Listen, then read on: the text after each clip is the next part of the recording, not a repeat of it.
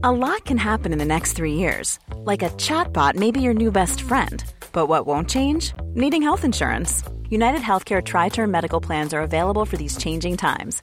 Underwritten by Golden Rule Insurance Company, they offer budget friendly, flexible coverage for people who are in between jobs or missed open enrollment. The plans last nearly three years in some states, with access to a nationwide network of doctors and hospitals. So, for whatever tomorrow brings, United Healthcare Tri Term Medical Plans may be for you. Learn more at uh1.com.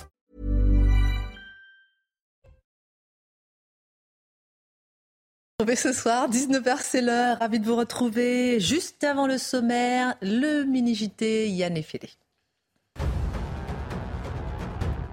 Moscou brandit une fois de plus la menace atomique. La Russie a le droit d'utiliser des armes nucléaires si nécessaire. Déclaration martelée aujourd'hui par Dimitri Medvedev, ancien président et actuel numéro 2 du Conseil de sécurité russe. La doctrine militaire du pays prévoit la possibilité de telles frappes en cas d'attaque contre son territoire, un territoire qu'elle tente d'agrandir avec les référendums d'annexion en Ukraine. L'Ukraine, où la ministre française des Affaires étrangères était en visite aujourd'hui, elle dénonce la rhétorique escalatoire de Vladimir Poutine. Catherine Colonna promet aussi des sanctions si la Russie va au bout des référendums d'annexion. L'Union européenne juge ces scrutins illégaux et prépare une nouvelle série de sanctions. En France, l'anesthésiste de Besançon soupçonné de huit nouveaux cas d'empoisonnement. La liste n'en finit pas de s'allonger pour Frédéric Péchier, déjà mis en examen pour 24 empoisonnements qu'il a toujours nié.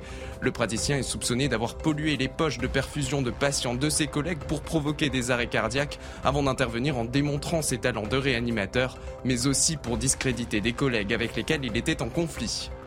Dans les Caraïbes, l'ouragan Yann de catégorie 3 a balayé l'ouest de Cuba.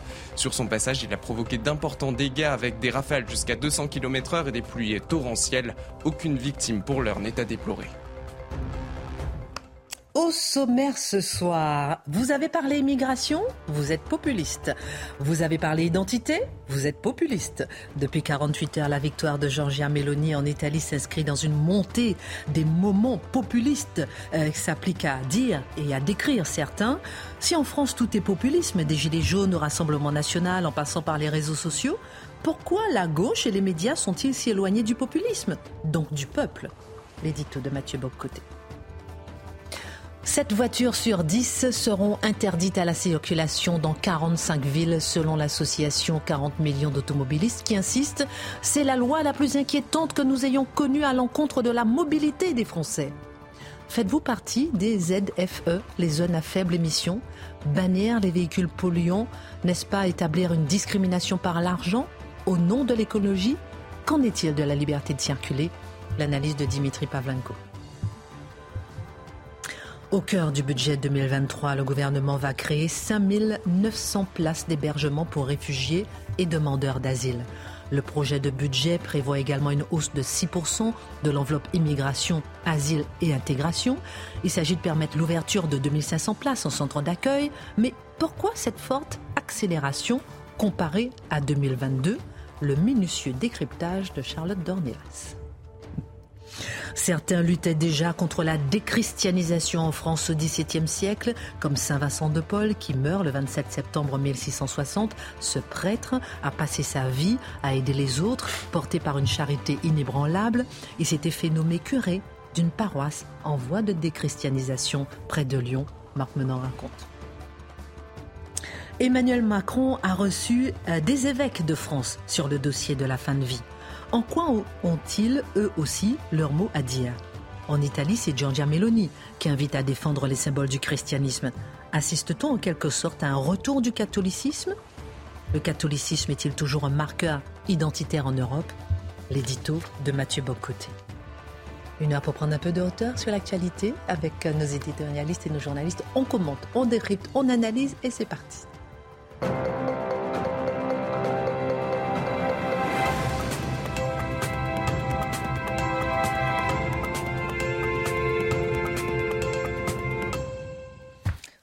Bonsoir à tous, je sais que vous allez bien. voilà, on perd pas de temps. on perd pas de temps. Le menu est chargé ce soir et on fera un tour de table sur cette question. Préparez-vous, surtout Dimitri. À l'heure du, à l'heure du déboulonnage de la statue de Saint... Écoutez-moi.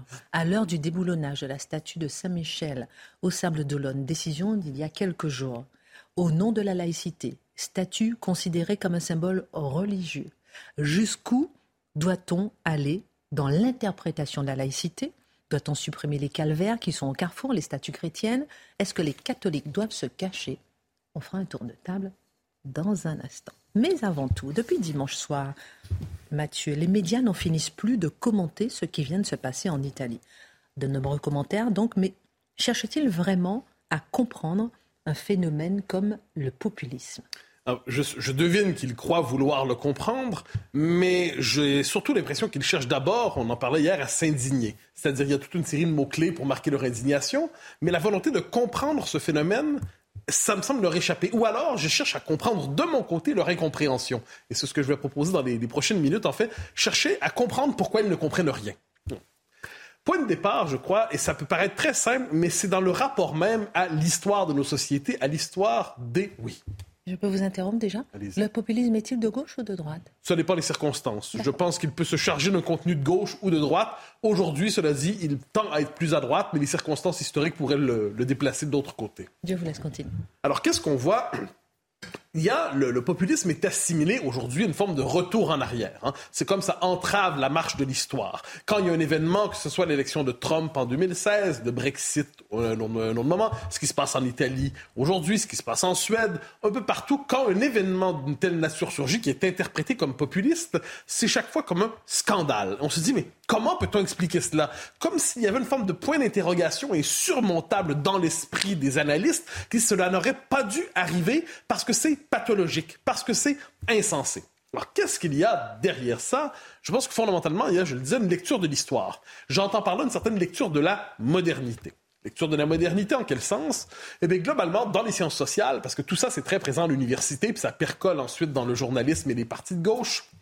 Globalement, on nous dit la modernité, c'est une entreprise de dénationalisation, de désaffiliation du lien social, donc l'abolition progressive des frontières, des cultures, l'émergence d'un individu tout-puissant, la déconstruction de toutes les normes, qu'elles soient anthropologiques, historiques, culturelles, identitaires. Donc la déconstruction de tout avec la, la sacralisation de la figure d'un individu qui est toujours plus puissant, un individu toujours plus délié.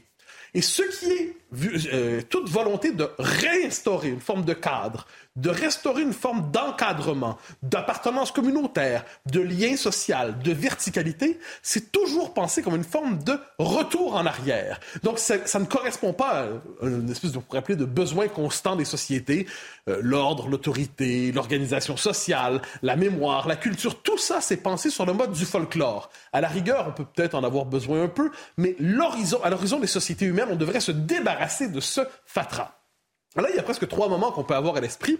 Le moment contre-révolutionnaire, un petit cours d'histoire des idées. Devant la Révolution, certains s'y opposent pour différentes raisons, mais toute volonté, après la Révolution, de restaurer soit autorité, cadre, nation, va être pensée comme une contre-révolution, la figure de la contre-révolution, donc qui va contre le sens de l'histoire, contre le sens du progrès, contre l'émancipation de l'individu, et toute volonté finalement d'entraver cette lecture de la modernité qui nous pousse vers l'individu total, l'individu maximal, c'était pensé comme contre-révolution. De la même manière, de la même manière, au XXe siècle, on a pensé euh, ce qu'on appelait la question du fascisme. Hein, on en parle beaucoup ces jours-ci sur le mode poste. Eh bien, on a eu tendance à ramener, à je dirais, à réduire toute volonté de conservatisme, toute volonté d'appartenance, d'identité, de culture. Autrement dit, ce besoin qui toujours revient. Hein. Vous avez beau arracher l'individu à toutes ses racines, et finalement, le besoin de racines est toujours présent d'une manière ou de l'autre. Eh bien, on a eu tendance à réduire, encore une fois, ces besoins au fascisme. Et aujourd'hui, qu'est-ce qu'on voit? Eh bien, la, réduction au populisme est pensée comme une pathologie. Vous noterez, on nous parle toujours le même vocabulaire, on dit le retour des vieux démons, le retour de fantômes qui viennent nous hanter, comme si finalement on avait cherché à verrouiller dans les... Euh, on pourrait dire dans les oubliettes de l'histoire certains besoins, et puisqu'ils reviennent toujours, ils nous entraient toujours, il faudrait s'en débarrasser, mais on n'y parvient pas. Donc c'est une forme de lutte pour le bien contre le mal. Je résume tout ça dans une formule politique. Notez quand les progressistes réussissent à passer une loi. Ça arrive assez souvent. Ils nous expliquent toujours que cette loi est un progrès sociétal et qu'il n'est plus possible de revenir avant cette loi parce que c'est un mm. progrès qui, à l'échelle de l'histoire, serait tel qu'on ne peut plus en discuter. Un pas a été fait, une étape a été conquise, donc il n'y a plus de discussion possible. On abolit le politique, soit dit en passant. Le politique, c'est la discussion, un débat sur des objectifs collectifs. Il n'y a plus de débat, puisque c'est une forme. Donc, cherchez à abolir une loi sociétale, quelle qu'elle soit, on vous expliquera que vous êtes contre le progrès. Donc, c'est ce que j'appelle, vous connaissez dans, la vie privée, on appelle ça la méthode du calendrier, mais j'appelle ça sur le plan public l'argument du calendrier. Mm. On voulait abolir cette loi, c'est plus possible, on est en 2022. Donc, il suffit de dire la date et on n'en parle plus. J'ai beaucoup de questions à vous poser. Euh, à la fin. Je vous laisse d'abord finir votre argumentation.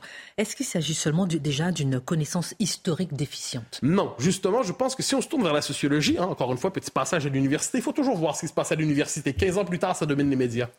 Euh, la sociologie travaille très mal globalement une forme de sociologie qui est à la fois marxiste et libérale, qui nous dit l'individu, c'est d'abord d'abord des, besoins socio-économiques. Tout ce qui relève de l'identitaire, du culturel, du politique, du symbolique, de l'affectif, c'est secondaire. Dès lors, quand on se représente le citoyen, on voit pas un citoyen qui peut voter parce que ben, il s'inquiète de ce que devient son pays, il s'inquiète, il perd les traditions de son pays, il perd sa culture, il perd son identité. Non, c'est un individu consommateur. Dès lors, les besoins, les autres besoins sont traités comme secondaires.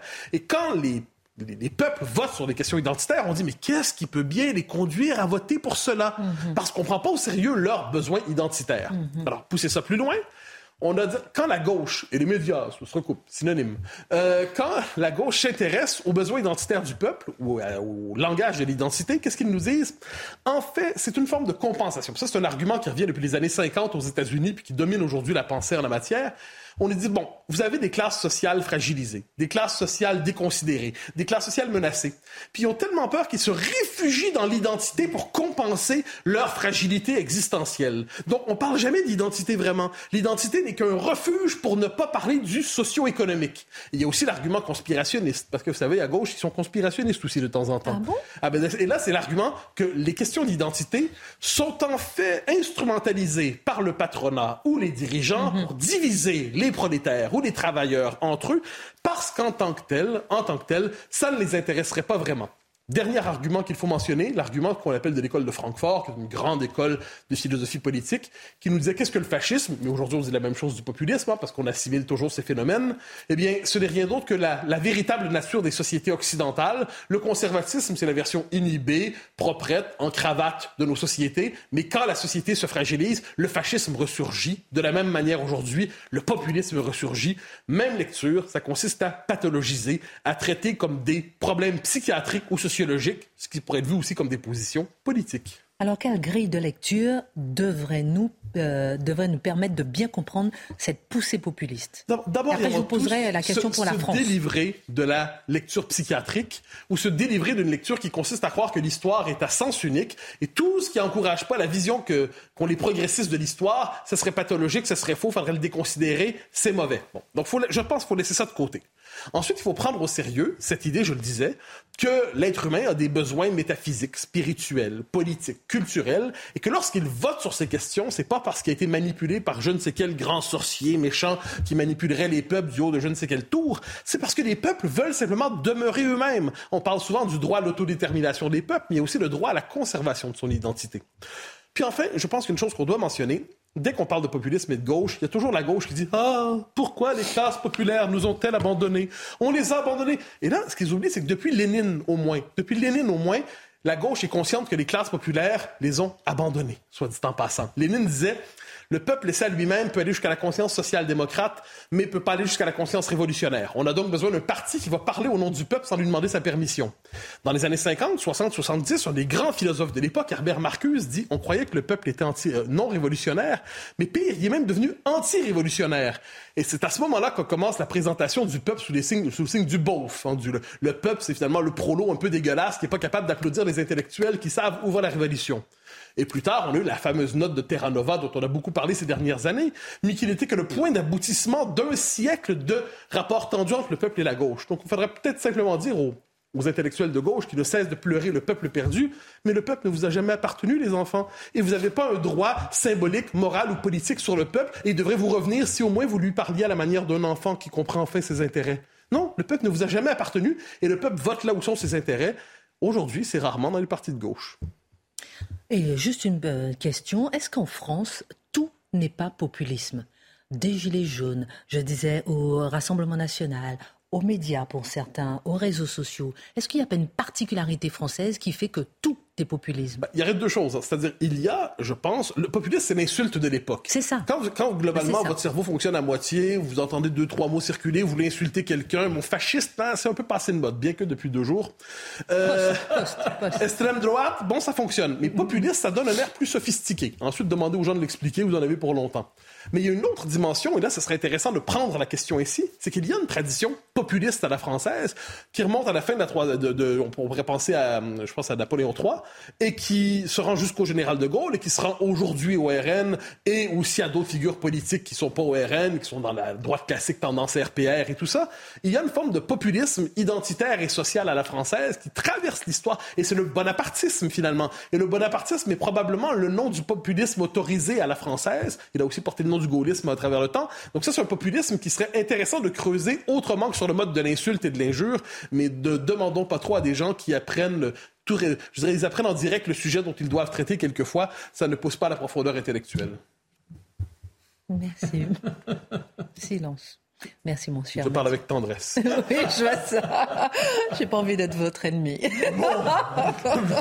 je suis votre chevalier servant. Oh, mais non, pas du Alors, Dimitri, 7 voitures sur 10 seront interdites à la circulation, je disais un titre, dans 45 villes, selon l'association 40 millions d'automobilistes. Et cette association, elle déclare c'est la loi la plus inquiétante que nous ayons connue à l'encontre de la mobilité des Français. Est-ce qu'il faut redouter la généralisation des ZFE, les zones à faible émission? Dans, Ce sont des zones où justement les véhicules les moins polluants seuls sont autorisés. Une proposition de loi vise à supprimer ces zones. Est-ce que ce n'est pas une atteinte mm. à la liberté de circuler? Pardon, je vous lance comme ça. Non. Bah non, parce que sinon les péages euh, à l'entrée de l'autoroute, c'est euh, une entrave à la liberté de circuler aussi. Vous voyez? Euh, non, non, mais en fait, le, le, fond du sujet ZFE, zone à faible émission, euh, et alors, euh, ça a, ça a, été parodié par un acronyme inventé par 40 millions d'automobilistes qui dit ces zones aussi à forte exclusion sociale. Euh, c'est ça aussi le, zone de, de, forte exclusion.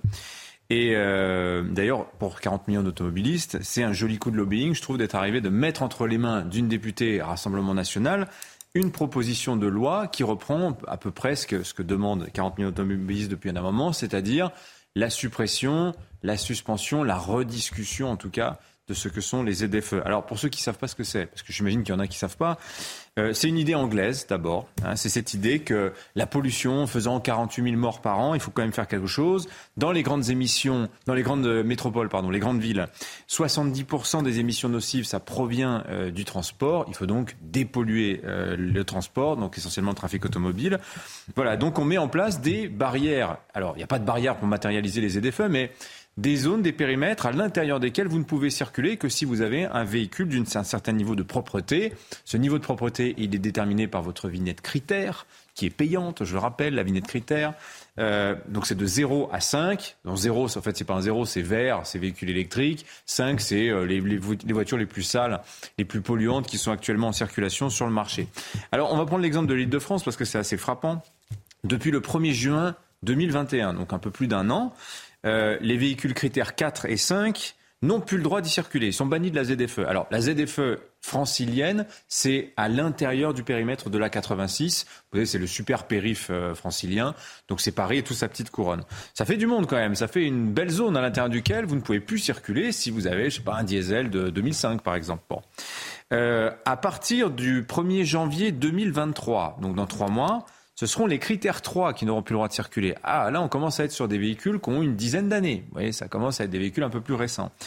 Et ensuite, au 1er janvier 2024, donc là, c'est dans 15 mois, 15 mois, c'est demain, hein, eh bien, interdiction des critères 2. Critère 2, c'est tous les diesels, y compris ceux que vous avez pu acheter il y a deux ans. Hein. Voilà, n'auront plus le droit de circuler dans la ZFE francilienne dans 15 mois. Les essences les plus récentes, les hybrides, les véhicules GPL, les véhicules électriques et les véhicules à hydrogène. Alors moi, j'ai jamais vu un véhicule à hydrogène. Bon, paraît-il que ça existe. Bon, voilà. Il y a quelques taxis. Ouais, mais ça, c'est le calendrier parisien. Vous avez 11 grandes métropoles qui ont une ZFE. Citons Lyon, par exemple. Alors le calendrier lyonnais, c'est en gros les, les exclusions vont s'étaler de 2023 jusqu'à 2026, mais la loi climat qui a été votée l'année dernière prévoit que dans toutes les agglomérations de plus de 150 000 habitants. Il y en a 47 en France. Hein. La plus petite, c'est Dunkerque, 160 000 habitants. Euh, eh bien, il faudra avoir une ZFE, un plan d'exclusion des véhicules sales, à partir, enfin, jusqu'à d'ici fin 2024. Le plus tôt étant évidemment euh, le mieux. Bon, ben voilà, donc on a quand même, moi je vous dis, ayez hâte de, que ce soit bientôt comme à la capitale, parce que excellente nouvelle pour les franciliens, à partir du 1er janvier 2024, il n'y a plus de problème de bouchons dans Paris. Bah oui, parce qu'il n'y aura plus le droit de circuler, il n'y aura plus de voitures, vous l'avez dit, vous avez 7 voitures sur 10 qui vont se retrouver dans l'illégalité, avec interdiction de circuler dans, dans ce, dans ce périmètre-là. Et tout le problème est là. En fait, c'est 15 millions de conducteurs qui vont être... Euh, euh, qui n'auront pas, qui, qui aujourd'hui disent ne pas avoir les moyens de changer leur véhicule. Vous avez 30 millions d'habitants dans ces 47 euh, plus grandes agglos. La moitié, selon 40 millions d'automobilistes, euh, disent ne pas avoir les moyens de changer de véhicule. C'est ça parce que c'est une discrimination par l'argent au nom d'écologie. On a un énorme problème de pouvoir d'achat finalement eh en perspective. Tout à fait. Déjà sur le plan industriel, ça veut dire qu'il faut changer 40% euh, du parc automobile. 16 hmm. millions de véhicules qu'il va falloir envoyer à la case d'ici 2027. Dans 5 ans. 16 millions de véhicules. Alors juste pour vous donner une idée, le marché automobile du neuf, les voitures neuves, on en vend aujourd'hui 1,5 million et demi par an. Il faudrait donc en vendre 3 millions chaque année pendant 5 ans pour renouveler ce stock de vieilles voitures. Hein, vous voyez euh, alors, en, euh, pendant la campagne présidentielle, le sujet a été très très fugacement évoqué, à travers notamment un sondage de l'Institut CSA, en posant la question aux gens qui habitent dans des ZFE, pouvez-vous, avez-vous les moyens euh, de changer de véhicule? Alors en Ile-de-France, vous avez 38% des propriétaires de véhicules critère 3. La critère 3, c'est l'essentiel des voitures essence diesel qu'on a aujourd'hui en circulation. Hein. 38%, donc plus d'un sur trois qui disent moi j'ai pas les moyens d'acheter une voiture critère 1. Euh, plus le véhicule est polluant d'ailleurs, euh, généralement plus moins son propriétaire a de capacité à en changer. Voilà. Vous avez à peine plus d'un quart, 27% des personnes qui vivent dans une ZFE qui estiment pouvoir aller jusqu'à à peu près 4000 euros, qui est le prix d'une voiture critère 1, une essence critère 1 euh, d'occasion. Voilà, 27% seul 1 sur 4. Et vous en avez 53% qui, eux, qui vivent dans la ZFE et qui disent, moi, de toute façon, je ne changerai pas de véhicule. Donc, ils sont prêts à braver la loi, aller jusqu'à vivre euh, avec le risque bah, de se prendre euh, des amendes, parce que vous imaginez bien qu'à un moment, il y aura des contrôles, si ce n'est de gendarmes, en tout cas des, des contrôles automatiques. Voilà. Alors, est-ce que ça a encore du sens de créer justement ces zones si autant de gens disent qu'ils n'auront pas les moyens d'y entrer en pleine crise du pouvoir d'achat? Bah, Avant de vous répondre, je veux dire, concevez qu'aujourd'hui, les villes sont devenues, je trouve l'image assez frappante, sont devenues des châteaux forts sont devenus des châteaux forts. Les ponts-levis ont été relevés. Regardez les prix de l'immobilier. Hein, voilà les remparts. le rempart économique qui est dressé aujourd'hui à, une partie de plus en plus grande de la population qui n'a plus les moyens d'acheter, de se, de, se, de se loger euh, dans les centres-villes et plus généralement dans les grandes agglomérations. Et ben voilà, là, le château fort a encore trouvé quelque chose, si vous voulez, pour empêcher les gens de venir. C'est-à-dire qu'on pouvait éventuellement les traverser en voiture, ben ne pourra même plus. Voilà. Et je comprends la question que vous me posiez sur l'entrave à la liberté de circuler, parce que beaucoup de gens vont se sentir brimés. J'ai pas le droit d'aller à Paris avec ma voiture. J'ai pas le droit d'aller à Bordeaux, d'aller à Toulouse, à Marseille, etc., dans ces grandes villes. Et demain, euh, Dunkerque, Pau, etc. Voilà, c'est ça qui est en train de se passer. Alors 40 millions d'automobilistes, pour revenir à eux, puisque c'est eux qui lancent le truc, disent en fait les ZFE en soi, c'est pas une mauvaise idée. Bon, 48 000 morts de la pollution par an, ça fait réfléchir malgré tout. On ne peut pas rester inerte face à cette situation. Mais le calendrier, bon sang, c'est complètement inadapté aux conditions socio-économiques du pays. Alors justement, L'an dernier, il y a eu une mission flash. Vous savez, c'est ces missions rapides où les parlementaires euh, se saisissent d'un sujet. Alors, la mission flash, les conclusions, très très très pro ZFE, très clairement. La problématique économique et sociale dont je viens de vous parler, c'est-à-dire la vraie vie des vrais gens. C'est même pas abordé. C'est même pas abordé. Par contre, le mantra la pollution de l'air est l'affaire de tous, nous en sommes tous responsables et victimes. Là, c'est en gros, c'est écrit en très gros. Les solutions préconisées, je vous le donne en mille des contrôles, des contrôles et encore des contrôles. Mettons en place aussi des aides publiques pour aider les gens à changer de voiture prêt à taux zéro, prime à la casse, etc. Bon, je rappelle accessoirement, nous avons un petit problème de finances publiques hein, et que déjà les, gouvernements se débarrasseraient bien des primes à la casse, notamment qui coûtent horriblement cher quand même aux contribuables. Euh, il y a cette idée aussi de régime dérogatoire, c'est-à-dire peut-être que les artisans, peut-être que le train touristique, peut-être que le véhicule qui alimente le marché lui, il aurait le droit d'entrer dans la ZFE. Parce que oui, c'est ça aussi. Le beau marché euh, qui vend les beaux légumes bio en centre-ville, si le camion il roule au diesel, comment il va faire? Il pourra plus euh, alimenter le marché. Bon, voyez. Alors, la vérité aussi à propos des ZFE, parce qu'on pourrait se dire ils sont fous à Paris euh, avec leurs ZFE, c'est que l'État lui aussi. Pas qu'à Paris, hein, pas Paris. oui, oui, bien sûr, dans toutes les grandes métropoles. La vérité, c'est que l'État, lui aussi, il a un fusil dans le dos dans cette affaire. Le fusil, il est tenu par qui? Par l'Union européenne. Parce que Évidemment, la France, comme tous les États membres. C'est original. oui, voilà, la conclusion est un peu classique. Non, non, non, mais c'est intéressant de le souligner. La France est tenue par une directive qui date d'il y a une dizaine d'années, qui arrête un calendrier de réduction des émissions de CO2. Je rappelle que le fait de ne pas tenir ce calendrier a valu à la France il y a deux ans, en 2020, euh, une condamnation pour inaction climatique. Vous vous en souvenez de ça? 10 millions d'euros par semestre sans changement. Voilà ce que ça coûte. Ça fait quatre semestres, hein, donc ça fait quatre fois 10 millions que l'État français paye. Là, le Conseil d'État, la semaine dernière, s'est réuni a dit Vous ne faites toujours pas assez d'efforts, attention, nous allons doubler, nous allons euh, doubler la somme. ça va passer à 20 millions d'euros. Pour l'anecdote, qui perçoit cet argent de la condamnation de l'État Donc des observatoires de qualité de l'air, style Air Paris, Atmo, etc., ainsi que l'association Les Amis de la Terre, qui va nous mener donc des belles campagnes de lobbying pour qu'on ait des aides-feux le plus vite possible. En tout cas, tous aux véhicules électriques mais pas du tout. C'est 10 000 euros en moyenne de plus qu'un Non, mais pas du tout l'autorisation d'aller euh, prendre de l'électricité. Ah bah vous avez vu que le prix de la recharge, le prix de la c'est ça. Tous à l'électrique, mais interdiction d'aller euh, se charger en électricité. Et le prix de la recharge là, ça ne cesse de grimper. Hein. Incroyable. Et la pollution pour fabriquer, pour défaire, etc., etc. Le sujet est vaste. Au moins trois chroniques pour vous. Dans un instant, on va parler de ces 5900 places d'hébergement dédiées aux réfugiés avec Charlotte. On parlera du catholicisme. Est-ce que les catholiques doivent se cacher? On fera un tour de table. On parlera de plein de choses.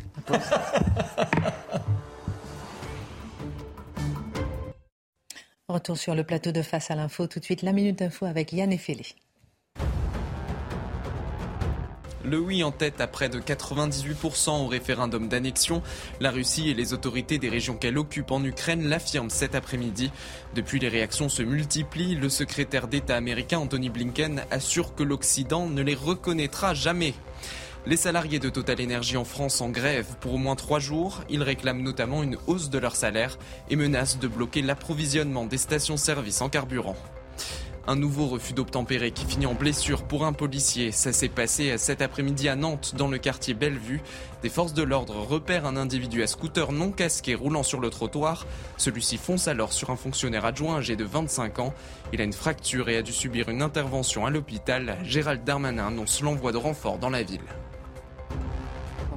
Le projet de budget 2023 a été dévoilé hier. Dimitri nous en a parlé. Il prévoit la création de 5900 places d'hébergement dédiées aux réfugiés et demandeurs d'asile.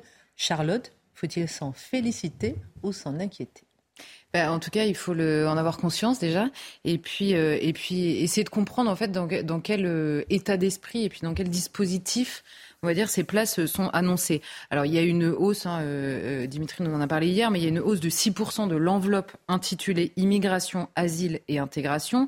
Et donc, c'est quand même 113 euh, millions d'euros en plus par rapport à 2022. Donc, sur ce budget-là, on va dire. Et on atteint 2 milliards d'euros, un peu plus de 2 milliards d'euros pour euh, cette enveloppe immigration, asile et intégration, sachant qu'évidemment, vous avez de l'argent euh, qui est distribué un peu partout. Là, c'est vraiment le plan euh, en lui-même. Mmh. Alors, cet argent servira notamment à ouvrir des, places dans des centres d'hébergement. Alors, j'ai découvert, en travaillant là-dessus, que vous avez un nombre de, différents hébergements qui est, assez dingue. Donc, vous tout. Alors, vous en avez 900 qui seront en dispositif d'hébergement d'urgence, 1500 en centre d'accueil et d'examen des situations. Donc là, en l'occurrence, c'est les personnes dont, le, profil est examiné en vue ou pas d'obtenir l'asile en France. 2500 qui sont en, centre d'accueil pour demandeurs d'asile, donc les personnes qui ont déjà entamé la demande d'asile, qui n'ont pas nécessairement été euh, acceptées et qui attendent la décision de l'OFPRA, vous savez, cet organisme qui accepte ou non la demande d'asile. À noter que cet organisme examine la demande, dit oui ou non, et ensuite vous avez évidemment tous les recours devant les tribunaux. Donc pendant ce temps-là, il faut héberger euh, toutes euh, ces personnes-là, euh, en attendant la réponse in fine. Alors, dans son document, le gouvernement rappelle que près de 30 000 places d'hébergement ont déjà été créées pour les demandeurs d'asile, donc en attente de cette réponse, depuis 2017. En clair, le parc a été doublé sous Emmanuel Macron sur le nombre de places d'hébergement. Et dans le même temps, on a le projet de loi de finances qui, lui, tente de contrebalancer cette annonce-là en prévoyant, je cite, la poursuite d'un plan ambitieux d'ouverture de places en centre de rétention administrative. Vous savez, ces centres qui sont destinés à accueillir les personnes qui sont déboutées du droit d'asile et à qui les préfets, en l'occurrence, demandent de partir. Certains n'ont pas d'adresse à donner ou ne peuvent pas être, on ne peut pas être sûr euh, qu'ils ont des garanties de représentation et donc qu'ils vont quitter le territoire. Ils sont placés en centre de rétention administrative. Vous voyez que là, on nous parle de la poursuite d'un plan ambitieux, c'est beaucoup moins précis euh, en l'occurrence. Alors, il y a plusieurs choses qui notent, euh, enfin, qui, qui, on va dire, qui retiennent l'attention. C'est d'abord cette, cette, fausse équivalence qui est entre les deux. Pourquoi fausse équivalence? C'est qu'on se dit, on construit d'un côté des hébergements pour les gens qui sont là en attendant de savoir s'ils resteront ou pas, et de l'autre, on construit des places en centre de rétention administrative, d'un air de dire, on s'occupe des gens en attendant de savoir, mais on s'occupe aussi de faire partir les gens. Or, on sait que pour la, question de l'éloignement des étrangers qui sont déboutés, c'est pas une question de place seulement, mais une question de procédure qui, même quand vous avez une place en CRA, n'aboutit jamais. Donc vous mettez en place un hébergement pour accueillir toutes les personnes qui arrivent en attendant d'examiner leurs demandes, et vous mettez en, comment dire, vous, construisez également des places pour les éloigner, avec euh, en l'occurrence une procédure qui empêche quoi qu'il arrive l'éloignement. Donc l'équivalence, elle est évidemment euh, faussée euh, dès le début.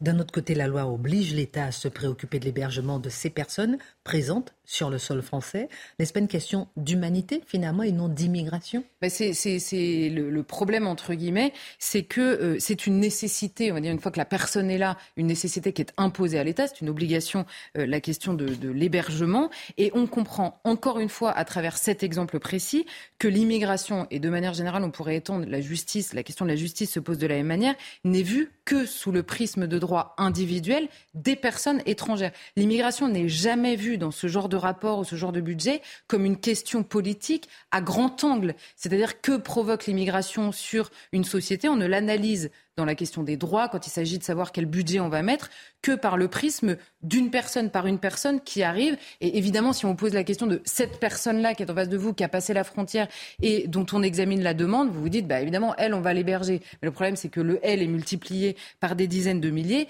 et qu'on en oublie à la fois les droits individuels et l'addition des droits individuels des Français qui, eux, euh, euh, ne veulent plus euh, la poursuite de cette immigration dans ces proportions-là, d'une part, et on oublie au minimum de coordonner le respect des droits individuels et celui de l'intérêt supérieur de la nation et de sa poursuite. Et là, on retombe sur la question de Mathieu initialement, mais de sa possibilité même de la continuité historique, démographique, religieuse, toutes les questions que vous voulez et qui hantent de plus en plus le, le peuple français en particulier, mais les peuples européens en général. Et résultat, par ailleurs, quand vous, euh, accumulez, on va dire, les droits individuels et la réponse très concrète à ces droits individuels, vous euh, faites augmenter aussi l'attractivité du pays. Et donc, c'est le comment dire, l'alimentation est permanente. C'est-à-dire que l'État, en accumulant les droits individuels, rend son pays d'une part plus attractif et s'empêche lui-même d'agir euh, sur la, comment dire, le contrôle même de l'immigration. Résultat, vous avez simplement des discours à la fin qui ne sont pas sur la question de la restriction ou de la poursuite, mais simplement sur la question de l'accompagnement de l'immigration vue comme une fatalité. Et donc, vous allez euh, traiter les conséquences et non pas euh, la cause. Et c'est évidemment l'histoire d'Emmanuel Macron qui nous dit nous avons des ghettos d'immigration. Alors qu'est-ce qu'on va faire? On va les répartir sur le territoire. Mais là, là où il y a quelque chose de faux, c'est qu'en répartissant les, étrangers, comme il dit, sur le territoire, vous ne cassez aucun ghetto, puisque vous, vous traitez le flux qui continue à arriver. Les ghettos, ils existent déjà et notamment les ghettos culturels, existent déjà avec des, gens qui parfois sont de la première, deuxième ou troisième génération de l'immigration. Donc vous ne, vous ne cassez pas les ghettos, vous les multipliez euh, plus exactement. Et on voit que, euh, et c'est l'exemple de ce nombre de places d'hébergement est, symbolique en l'occurrence dans cette histoire, mais on voit qu'à chaque fois que l'État prend une décision pour restreindre, euh, et donc là ce sont les places en centre de rétention administrative, il y a toujours un pendant pour donner euh, du grain à moudre, en l'occurrence à la fois à l'opposition et aux associations qui, vous savez, elles-mêmes sont subventionnées. On en avait déjà parlé, mais quand précisément Emmanuel Macron vote l'allongement du délai possible en centre de rétention administrative. Avant, vous pouviez rester 45 jours seulement. Il fallait que l'État organise votre départ. Emmanuel Macron a allongé à 90 jours. Quel a été le pendant dans cette même loi? C'est-à-dire qu'on fait ça, mais pour calmer tout le monde, on augmente de plusieurs millions les subventions aux associations qui, elles, sont chargées d'examiner juridiquement les procédures pour tenter de les casser en centre de rétention administrative. Donc vous voyez que l'État, à chaque fois, essaye d'avancer d'un côté et s'empêche encore un peu plus de l'autre. Là, pour construire des places en centre de rétention administrative, puisque le discours sur l'immigration illégale euh, prend beaucoup de place dans la bouche notamment de Gérald Darmanin, ministre de l'Intérieur. Mais pour assumer de construire des places en CRA, on construit aussi des places d'hébergement et par là, on alimente évidemment l'attractivité euh, de la France. Et la question de l'immigration, pourtant, la question de l'immigration illégale semble être une véritable préoccupation. Quasiment toute la classe politique s'accorde quand même à le dire oui, alors à part quelques idéologues un peu perchés, on a en effet toute la, toute la classe politique qui vous dit mais attendez, lutter contre l'immigration illégale, c'est évidemment à la fois nécessaire et très bon. Le problème, c'est que elle est, la lutte contre l'immigration illégale est encouragée dans les, dans les paroles, on va mmh. dire, dans le débat, mmh. mais est rendue impossible petit à petit. On a beaucoup parlé de l'accumulation des droits qui rendent les expulsions absolument impossibles, mais il y a aussi les fameuses directives et traités européens ou nationaux que nous avons euh, signés et qui empêchent qui ne dit pas, sur le papier, on dit les États ont le droit de lutter contre l'immigration illégale. Mais à chaque fois que vous avez un, État qui fait partie notamment de l'Union européenne qui dit, eh ben nous, on va prendre cette décision-là pour le faire, systématiquement, on leur dit, ben non, parce que ça, ça ne correspond pas au traité. Vous savez, c'est toute l'histoire des murs, puisque aujourd'hui, l'Union européenne vous dit, vous êtes obligé, une fois qu'une personne a mis le pied dans votre pays ou dans l'Union européenne, vous êtes obligé d'examiner sa demande d'asile au cas par cas. Donc vous ne pouvez pas renvoyer en groupe des personnes euh, qui arrivent par exemple d'un pays où on sait que la demande d'asile ne sera pas reçue. Non, vous devez examiner quoi qu'il arrive au cas par cas. Donc certains pays ont dit on va examiner dehors. Comme ça, euh, on ne prendra que les gens qui sont reçus de la demande d'asile. Ah oui, mais non, vous n'avez pas le droit de construire le mur parce que c'est l'équivalent d'un refoulement. Or, le refoulement est interdit par tel traité. Or, le refoulement est interdit par telle convention. Donc, finalement, vous vous rendez euh, absolument incapable sur le terrain de la lutte contre l'immigration illégale. Par ailleurs, ce discours sur l'immigration illégale rend absolument euh, invisible le discours sur la gestion de l'immigration légale. Or, qu'est-ce qu'on a vu ces derniers jours? Il y a un euh, fait divers euh, à Nantes qui a beaucoup retenu l'attention, puisque pour une fois, j'ai envie de dire, on avait des Soudanais, c'était des Soudanais, c'est souvent le cas à Nantes, hein, il, y a, une grosse communauté soudanaise, qui était en situation régulière. Or, on a eu deux choses. Un viol collectif, avec notamment un mineur. Donc là, les mineurs, vous savez, c'est une filière d'immigration à part entière, puisque vous ne pouvez absolument rien faire. Mais il y avait certains qui étaient majeurs, qui étaient euh, régularisés, c'est-à-dire qu'ils avaient euh, un droit de séjour en France. Donc, viol collectif. Et de plus en plus dans les tribunaux, qu'est-ce que vous voyez avec ces personnes-là? Les avocats plaident la différence culturelle, l'incompréhension culturelle. Alors, pardon, mais s'il y a une incompréhension culturelle qui pousse des gens à violer collectivement des femmes, on va peut-être arrêter de leur donner le statut de réfugié, parce que les Françaises ont le droit quand même un minimum d'être protégées sur ce terrain-là. Et la deuxième chose, on a vu un homme soudanais lui aussi, situation régulière, planter un, enfin, pointer un couteau sur un homme en lui criant à la Wakbar, les Français, euh, les Français, vous êtes tous je ne sais quoi, mais bon, bref, euh, il n'avait euh, assez peu de mots aimables à l'égard de la France. Cet homme a lui aussi obtenu le statut de réfugié. donc, il y, a, il y a évidemment, on a un problème sur la question de l'immigration légale. À chaque fois, on vous dit, vous voulez remettre en cause le droit d'asile. Non, pas le principe du droit d'asile, mais le combattant de la liberté, c'est-à-dire Solzhenitsyn sur la question du droit d'asile. Le droit d'asile s'est considérablement étendu, et j'en finirai avec ça, il s'est étendu sur notre vision des droits de l'homme progressistes, c'est-à-dire euh, les droits individuels au sommet du progressisme, appliqués au monde entier. Donc vous avez les minorités ethniques, sexuelles, religieuses, et tout ça fait désormais partie du droit d'asile. Mais si vous regardez très concrètement où nous en sommes dans nos lois sociétales, et si le fait de ne pas avoir ces lois-là dans votre pays d'origine vous rend éligible au droit d'asile, alors vous avez la moitié de l'humanité qui est éligible au droit d'asile en France. Donc ça s'est tellement étendu que vous avez à la fois cette immigration légale qui est problématique et en plus s'ajoute à ça l'immigration illégale que nous n'arrivons pas à traiter parce que nous nous sommes euh, pieds et poings liés. Donc cette histoire de place d'hébergement euh, semble assez anecdotique par rapport au reste, mais c'est ça qui est traité malheureusement dans le projet de loi de finances. Merci beaucoup pour votre analyse et votre décryptage minutieux, comme je disais. Euh, dans un instant, on va faire un tour de table. Est-ce que les catholiques doivent se cacher? On a vu la statue. Non, mais c'est une question. C'est une question qu'on peut se poser, puisqu'on a vu le déboulonnage. Euh, la justice a donné six mois à la ville des Sables d'Olonne d'enlever la statue de Saint-Michel, dont on parle régulièrement dans cette émission. Alors, quid de l'interprétation de la laïcité? On fera un tour de table. Juste avant. Certains luttaient déjà contre la déchristianisation, mon cher Marc, en France dès le XVIe, XVIIe siècle, comme Saint Vincent de Paul. Il meurt le 27 septembre 1660. Ce prêtre a passé sa vie à aider les autres, on le sait, porté par une charité exceptionnelle, et il s'était fait nommer curé d'une paroisse en voie de déchristianisation. C'était près de Lyon. Oui, alors avant d'aborder cette paroisse, abordons le dernier jour J'y reviendrai ensuite. Mais vous savez ce qu'il euh, marmonne Le jour de son depuis décès pratiquement, oui. Marmonne depuis pratiquement un an qu'il ne peut plus marcher. Il est là, là, il est obligé de se faire porter pour aller à la messe. Et tous les jours, c'est son leitmotiv. Seigneur, Seigneur, je n'en ai pas fait assez. Seigneur, je n'en ai pas fait assez. Et pourtant, alors la déchristianisation, il la découvre relativement tôt. Pourquoi Il naît en 1581 et il s'apercevrait, on est du côté de Dax, à 5 km de Dax, il dira J'étais un misérable vacher. On se dit Ah bon, alors le gamin, c'est dur dès le départ. Oui, c'est vrai que c'est pas enchanteur, néanmoins, c'est pas la misère absolue. Les parents ont une petite ferme, maman est même de petite noblesse locale. Eh ben, il y a quand même six enfants élevés, et par conséquent, il faut garder les animaux, d'où misérables vachers, les porcs, les vaches, les moutons. Mais le père voudrait quand même qu'il ait un avenir. Et quel est le plus bel avenir si ce n'est servir dans la religion, être curé? Donc, quand il est, on voit que c'est un, ce gamin, d'abord il rayonne la beauté et la bonté.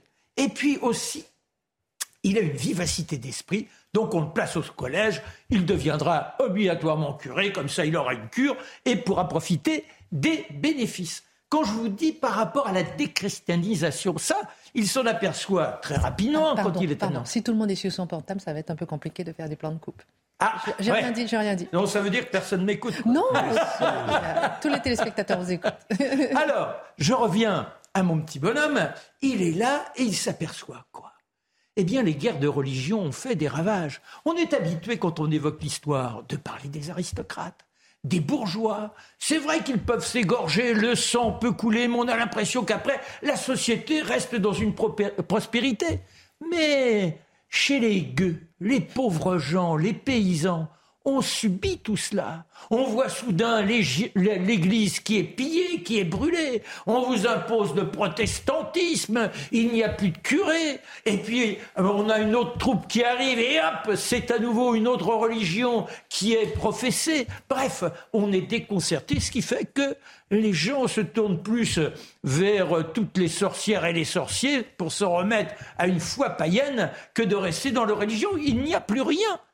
Et il devient curé, je passe, il est tellement brillant, on le choisit quand même dès l'âge de 15 ans comme précepteur d'un juge, et puis ensuite, eh, il aura la tonsure, il se montre extrêmement prolif- pro- pro- prolifique et surtout très attentionné vis-à-vis des gens de son entourage. Mais euh, le destin va être un peu vachard. C'est-à-dire que, alors qu'il prend son envol, que se passe-t-il?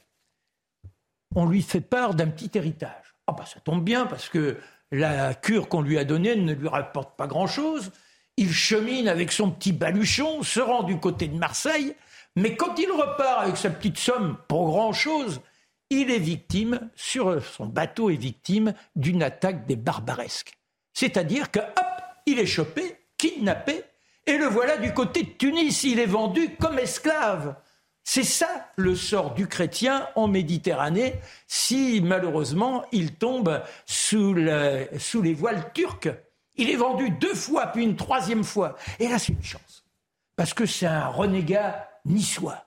Ce renégat, il est devenu musulman. Bah oui, parce que fallait bien s'adapter à la situation. Il a trois femmes, et lui, il le condamne. Il dit, mais c'est pas bien. Et il leur rappelle à la foi chrétienne. Et ensemble, avec les trois femmes, bah oui, quand même, on regagne, on regagne la France. Il le conduit au pape. Et là, le pape est très touché par ce personnage qui lui apprend l'alchimie comme il l'a fait pour Monsieur Vincent de Paul. Le pape le recommande à Marguerite de Valois, la reine Margot. Ensuite, il cheminera dans une autre famille, la famille de Conti, riche famille, dont la duchesse s'occupe de bonnes œuvres. Et là, il voit véritablement la misère du peuple, la décrépitude des âmes, la décrépitude des corps. Et il s'engage, j'ai pas le temps de tout détailler, mais il faut savoir le, le, le mari de la comtesse est le général des galères. Il deviendra aumônier des galères parce que il se rend sur place avec le duc Et là, il découvre l'horreur, ces hommes qui sont ferrés, ces hommes qui sont fouettés, ces hommes qui sont là dans des conditions de bêtes, pire que dans une porcherie. Lui qui se disait misérable vacher. Et il prêche, il les encourage, il dit je suis des vôtres, il faut croire en Dieu, Dieu est avec vous. Et ensuite, eh bien, il ira encore plus loin. Il va créer la congrégation de la mission. Là encore, les pauvres. Et puis, il créera les filles de la charité. Et enfin, l'hôpital, l'hôpital des enfants trouvés. Arrêtons-nous deux secondes sur ces enfants qui sont là dans les rues. On les retrouve pour certains devant les porches d'église, abandonnés, petits nourrissons. D'autres au milieu des rues, dans le cloaque, dans les ordures. Et puis vous avez en province un trafic qui se fait, avec des gaillards qui ont sur le dos une sorte de panier, on met deux, trois petits nourrissons, et là, comment on les nourrit en marchant, en montant vers la capitale Eh bien, on est une éponge que l'on imbite de lait, et si on n'a pas de lait, c'est avec du vin forcément. On a été payé avant de partir, et quand on arrive dans la capitale, parfois il n'y a plus qu'un qui vit, et là, il se rend compte qu'il faut faire en sorte que ces gens ces enfants aient un avenir. C'est là l'hôpital de la charité. Et sa dernière année, je vous l'ai dit, dans la douleur. Dans cette douleur, et il demande à être conduit à une dernière messe. Puis ensuite, on le place dans un fauteuil. Là, il appelle le prêtre, demande le crucifix. Et ce sont ses derniers mots. Seigneur, j'ai confiance en toi. Et il s'éteint. Notez que 52 ans plus tard, quand on ouvrira son cercueil, le corps est intact, c'est ce qu'on appelle un corps imputrescible, et au moment de sa mort, on était dans la fragrance, l'odeur de sainteté qui lui sera accordée 80 ans après son décès.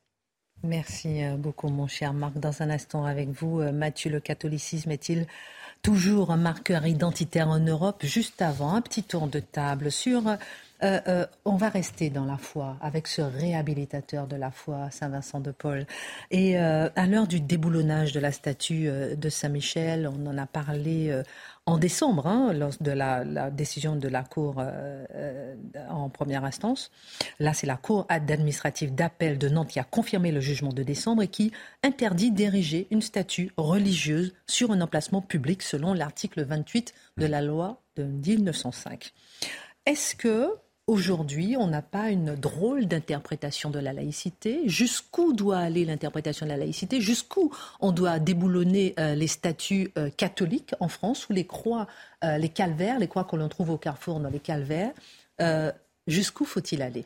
Charlotte ben, en fait, le, le, problème, entre guillemets, c'est que le tribunal administratif se fonde sur la loi telle qu'elle est prévue à l'époque. C'est-à-dire, c'est très simple, tout ce qui précède, tout ce qui a été construit avant 1905 peut demeurer au nom de la de, l'histoire et de la culture qui a précédé et tout ce qui est construit après n'a pas le droit de l'être dans l'espace public. Donc là, vous avez une association qui est derrière toutes ces toutes ces histoires qui hantent les tribunaux, qui est la libre pensée. Hein, ils sont pas très nombreux, mais donc ils attaquent à chaque fois qu'une statue et en fait, ce qui est d'un peu ridicule, très franchement, c'est que euh, on comprend bien en 1905, l'idée c'était de déchristianiser. Donc on, on, on, effaçait tout ce qui avait précédé, donc on ne voulait surtout pas que ça réapparaisse derrière. Aujourd'hui, vous avez toutes les populations, c'est systématique. Hein, devant les tribunaux, vous faites tous les sondages que vous voulez, tous les gens sont attachés à cette statue Saint-Michel qui est en général sur la place Saint-Michel. Donc en plus, on est au summum de l'absurde. Bon, et, et, donc la statue de Saint-Michel à Saint-Michel en face de Notre-Dame à Paris ne les gêne pas parce qu'elle est pré 1905, mais celle-ci vraiment les empêche de dormir parce qu'elle est post 1905 il y a quelque chose de voilà, ça doit être de l'ancien, à la limite de l'ordre du musée,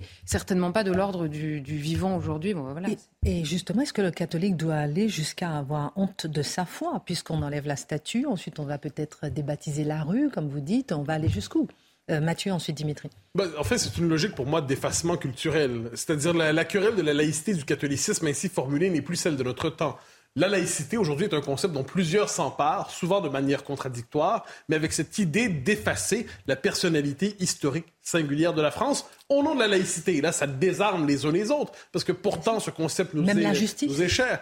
Non, mais c'est c'est pour ça que moi, en ces matières, les concepts politiques, je les traite comme des concepts stratégiques. Chacun le définit à sa matière, à sa manière, dis-je, puis en dernière instance, on voit ce que chacun en fait. Ce qu'il faut sauver aujourd'hui, c'est la culture française, l'identité française, le particularisme français, dont la laïcité est une composante. Mais si on décide d'extraire ce principe pour abolir tout ce qui lui est contraire à l'esprit, à tout le monde dans l'esprit de certains militants, ce n'est plus, ce n'est plus de laïcité dont on parle, c'est de désincarnation. Oui, mais Oui, c'est de la, réflexion. Moi, je Pardon. trouve que c'est de la réflexion sans chair, parce que ces gens-là, la libre pensée, en fait, leur logique, c'est qu'au nom de la raison et de la science, euh, il faudrait condamner la domination des esprits euh, par les religions, au- euh, qui entraverait l'émancipation de la pensée.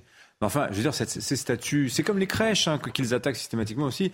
C'est c'est- c'est des leçons d'histoire, c'est du patrimoine. Je vois pas en quoi ça empêche l'émancipation de la, de, la, de la pensée.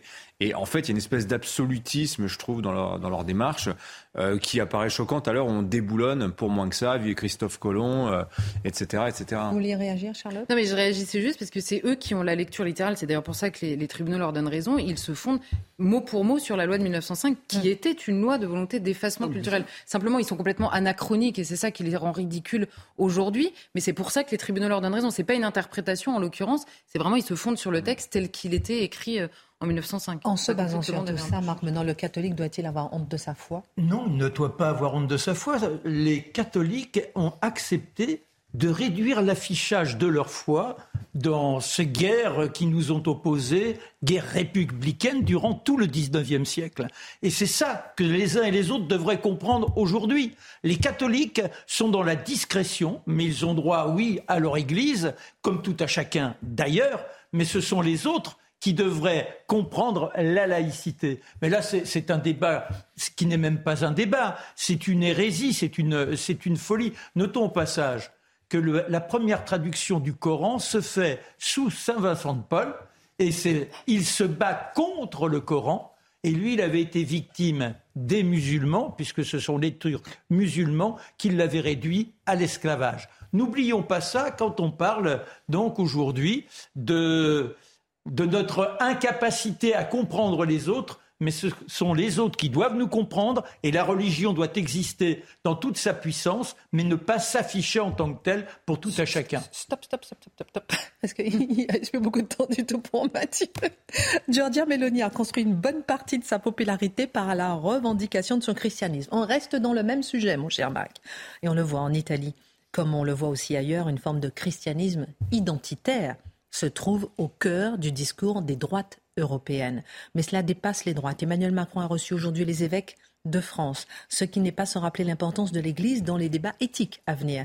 Ce qui nous conduit à une question simple mais essentielle, mon cher Mathieu. Le catholicisme est-il toujours un marqueur identitaire en Europe Ça peut sembler paradoxal pour plusieurs. Nos sociétés sont déchristianisées. Nos sociétés ne pratiquent plus globalement. Euh, ou alors le rituel est enfermé dans certains moments de l'année, le baptême, Noël, et ainsi de suite. Mais le christianisme ne structure plus nos sociétés. Et cela dit, devant l'arrivée de l'islam, c'est le langage du choc des civilisations qui ici nous éclaire, devant l'arrivée de l'islam, qui est une foi conquérante, qui est une foi sûre d'elle-même, les Occidentaux et les Européens plus particulièrement se disent qu'est-ce qu'on peut brandir pour être capable de résister. C'est une réaction Pour certains, c'est la laïcité. On en parle, mais la laïcité a ses limites. On peut en convenir lorsqu'elle n'est plus qu'elle-même. Elle est relativement désarmée devant une foi conquérante et elle finit- par accommoder. Euh, quoi qu'on en dise, elle se retourne contre la religion du pays d'accueil et elle accommode la religion conquérante.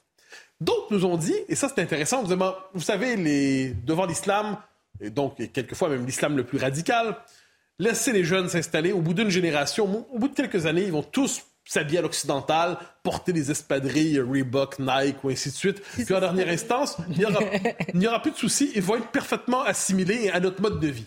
Et là, on a envie de répondre, mais est-ce que est-ce que c'est vraiment ce que, ce que l'on croit être capable de brandir pour être capable d'assimiler le mode de vie à l'américaine version française, pour être capable de transformer en parfait petit français des gens qui arrivent avec la certitude d'une foi souvent conquérante, je le redis? Eh c'est dans ce contexte que plusieurs redécouvrent justement un, le christianisme au sens large, mais un certain catholicisme auquel, quelquefois, il peut avoir une foi résiduelle, quelquefois, ça peut être un attachement patrimonial, culturel, mais il le redécouvre comme un cadre de civilisation comme un noyau existentiel, il se tourne vers cela. Et de manière intéressante, quelquefois, lorsqu'on cherche à nommer l'Europe, au-delà des différentes nations qui la composent, parce que Dieu sait que j'aime la nation, mais si on cherche à penser cette communauté de nations qui est l'Europe, quel est l'ancien nom de l'Europe? Ben, C'est la chrétienté. Donc on redécouvre à travers le langage du catholicisme ce noyau existentiel pour être capable de nommer la singularité de l'Europe en notre temps devant cet islam assez conquérant. Et on comprend, là on fait le lien vers Madame Mélanie dont on parle beaucoup ces jours-ci, qui parle du crucifix, qui dit si vous n'êtes pas capable d'endurer la présence d'un crucifix dans une classe, eh bien votre place n'est pas ici. C'est qu'elle transforme le crucifix en symbole d'affirmation identitaire pour ceux qui croient et pour ceux qui ne croient pas, moi, tout le moins, vous savez, c'est quelquefois c'est la boutade qu'on lance aux athées. Dites-moi à quel Dieu vous ne croyez pas. Bon, eh bien, qu'ils y croient, n'y croient pas. C'est donc ça devient symbole de civilisation, sans choc certain, mais ça devient symbole de civilisation.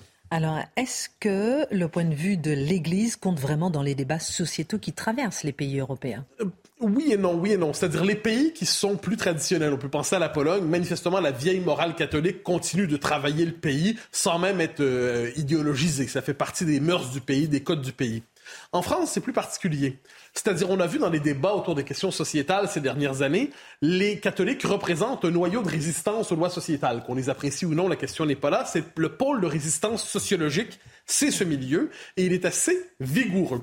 Mais en dernière instance, ce que l'on voit, c'est que malgré cette résistance, il y a une forme de de dynamique idéologique qui fait en sorte que cette résistance est entendue. On dit parfait, vos résistances sur la fin de vie, merci, nous en tenons compte. Maintenant, tassez-vous, mm. on impose le projet. Et ainsi de suite jusqu'à jusqu'au prochain progrès sociétal. Mais la voix qui est intellectuellement articulée à la manière d'une proposition anthropologique, d'une conception de l'homme sous le sens de sa finitude, de son incarnation, de ses limites, de sa quête de transcendance, les catholiques sont souvent les porteurs de cette parole dans la voie publique.